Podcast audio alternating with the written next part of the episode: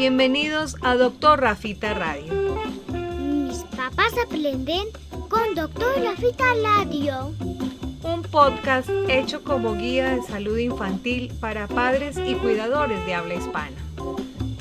Porque todos entendemos lo que se explica correctamente.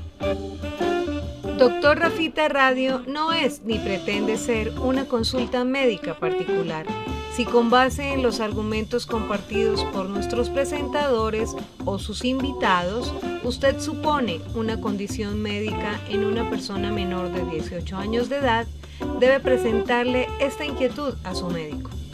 Con ustedes, nuestro anfitrión. Hola, un gusto estar con ustedes. Mi nombre es Rafael Peñaranda, médico pediatra director y presentador de este podcast en español de educación en salud infantil, Dr. Rafita Radio. Este cuarto episodio de Dr. Rafita Radio está dedicado al reflujo gastroesofágico, como un tema concreto consecutivo al vómito revisado en el episodio anterior, ya que corresponde a un tipo de estos eventos, como escape recurrente del contenido gástrico hacia la boca, de presentación común en los niños lactantes. Llamamos lactantes por edad en medicina a dos grupos de pacientes. Lactantes menores desde el primer mes de edad, cuando dejan de ser recién nacidos, hasta el primer año de vida. Y lactantes mayores desde este primer año cumplido hasta los dos años de edad. Esta denominación se refiere a que la base de la alimentación es la leche materna. Aunque entendemos que en algunos casos el ofrecimiento es mixto, con fórmulas para bebé también. Con la paulatina introducción durante este periodo de la dieta complementaria, que termina con la dieta normal como principal oferta de alimentación. En estos pacientes la regurgitación y el vómito son comunes, mucho más mientras más pequeños son, correspondiendo en la mayoría de los casos a un comportamiento digestivo que se ha llamado reflujo gastroesofágico fisiológico, o sea, considerado natural para estas edades.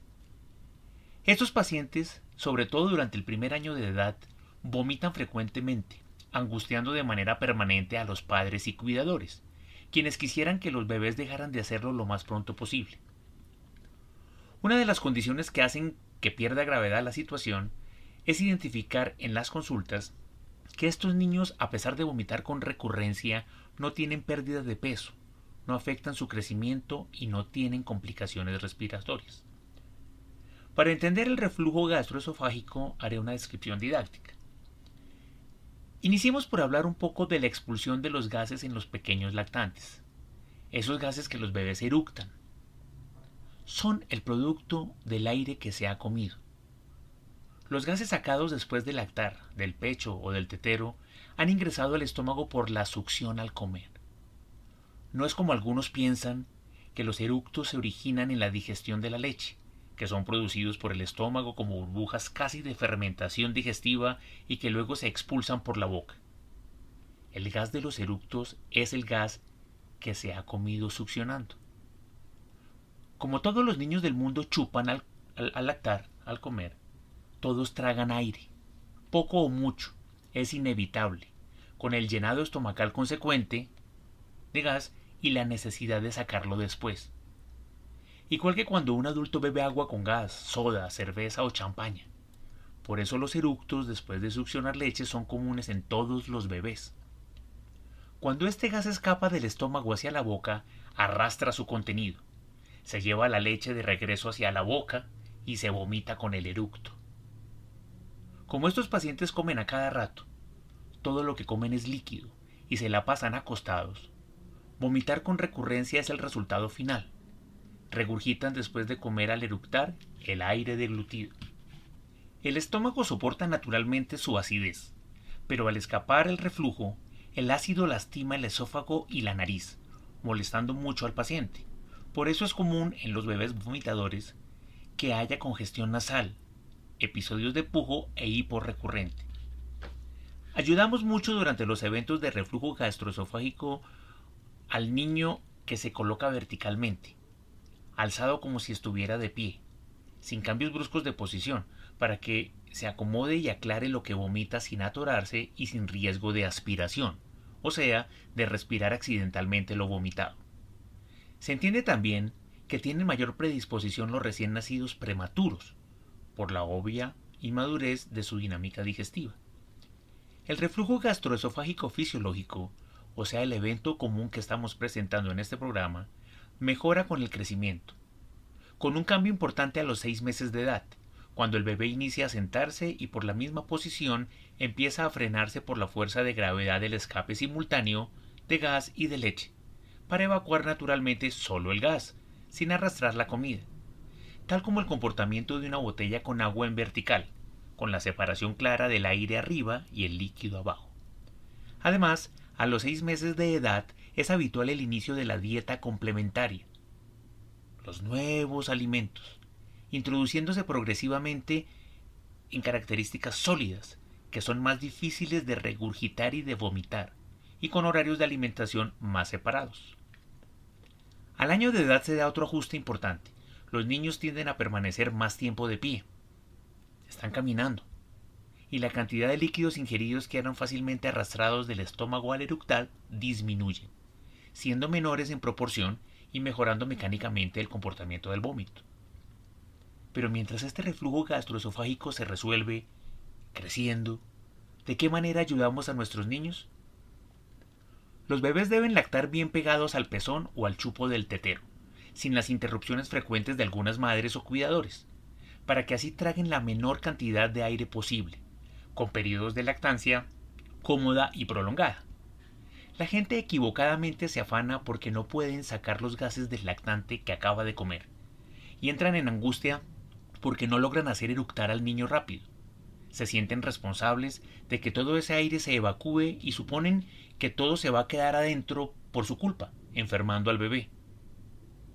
El niño puede eructar espontáneamente acabando de comer o un rato más tarde, como el ya explicado evento natural o fisiológico de expulsión del gas que se ha comido, lo que significa que en esencia los gases salen solos y no es responsabilidad de los padres o cuidadores sacarlos a como de lugar.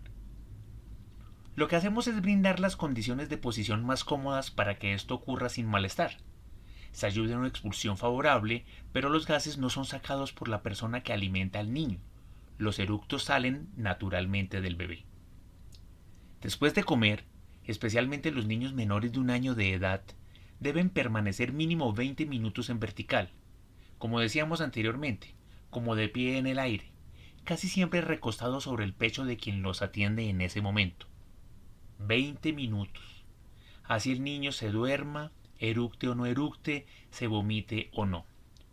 Podemos pasear con él, acariciar su colita, golpear suavemente la espalda. No necesariamente debe hacerlo la mamá, pero no importa la hora, no importa las veces que haya comido. La recomendación es que siempre sean 20 minutos después de la ingesta de alimentos. Posteriormente, en el reposo, la posición de seguridad siempre será boca arriba, con la cabeza más alta que el estómago, con el cuerpo en inclinación recta.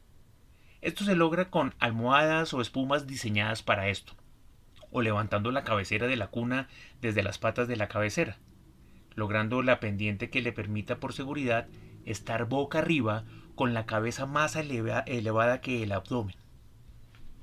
Existen en el comercio sillas llamadas antirreflujo, que mantienen acunados a los lactantes en esta posición. Se recomiendan con seguridad al ser útiles para este propósito. Todo esto es a lo que llamamos posición y medidas antirreflujo gastroesofágico. No significa que el niño no pueda estar en otras posiciones, como boca abajo o de medio lado, pero esta disposición debe ser supervisada siempre, con acompañamiento directo por el cuidador para evitar atoramientos, y no se recomienda justo después de comer ni cuando los niños están solos. El comercio también ofrece biberones con válvulas antirreflujo, obviamente para los pacientes que incluyen una fórmula láctea o la llamada leche de tarro en la dieta, como dispositivos con tubos internos desde el chupo que disminuyen la cantidad de aire que se traga, que también son recomendados con seguridad.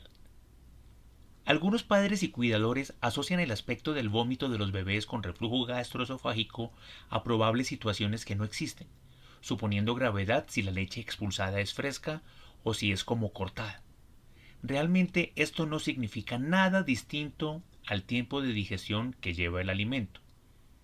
Si se vomita acabando de comer, el aspecto de la leche recién ingerida será claro. Pero si la regurgitación se presenta un poco más tarde, la leche lucirá grumosa, porque ya ha sido sometida un tiempo a la digestión, sin corresponder a nada más. Aunque el reflujo gastroesofágico parezca ser fisiológico natural, el médico debe revisar siempre al paciente, con un conocimiento completo de sus antecedentes y una dirigida historia clínica, para descartar otras condiciones anormales que hacen vomitar a los niños, sin despreciar el síntoma, con exceso de confianza. Explique muy bien en las consultas de control cómo es el vómito recurrente de su bebé, para que el médico lo diagnostique como fisiológico o no, pues a veces se necesitan exámenes complementarios para el enfoque correcto, aunque el natural sea el más frecuente.